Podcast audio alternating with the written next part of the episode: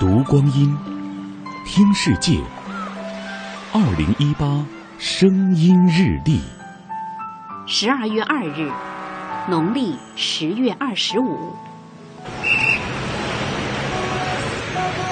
今天是全国交通安全日。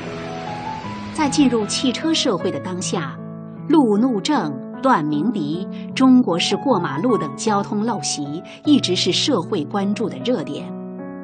在交通大整治中，斑马线前礼让行人这条规定更是被屡屡提及。不仅驾考出台新标准，全国多地交管部门还对不礼让行人的机动车既罚款又扣分。一条小小的斑马线为何引起了广泛的关注？有一组数据让人震惊。此前三年，全国共在斑马线上发生机动车与行人的交通事故1.4万起，造成近4千人死亡。机动车未按规定让行导致的事故占到了九成。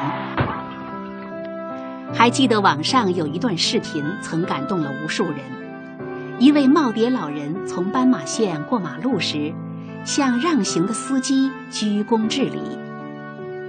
后来老人解释说，过马路的时候很有安全感，发自内心的感谢他们。也许，当这种马路互动不再成为新闻时，交通秩序才算回归了正常。二零一八声音日历，关注阿基米德声音日历社区，聆听更多岁月流声。